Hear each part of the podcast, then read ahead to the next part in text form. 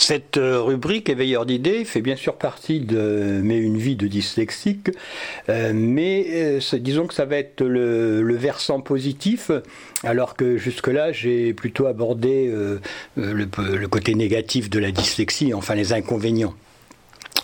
Et là, dans cette rubrique, je vais raconter Comment euh, j'ai inventé ce, métier Je suis devenu éveilleur d'idées, non pas euh, pour euh, me vanter ou me glorifier, mais pour donner de l'espoir aux parents qui ont des enfants dyslexiques et voir à des dyslexiques qui ont déjà une vingtaine d'années et, qui cherchent leur voie. je vais raconter comment j'en suis arrivé là, par mille détours, avec évidemment, grâce, je dirais, à la dyslexie. Donc ce sera les, sujets de cette rubrique, que je vais commencer euh, dès que les fêtes seront passées. Euh, je vous souhaite de bonnes fêtes à tous et à toutes les dyslexiques.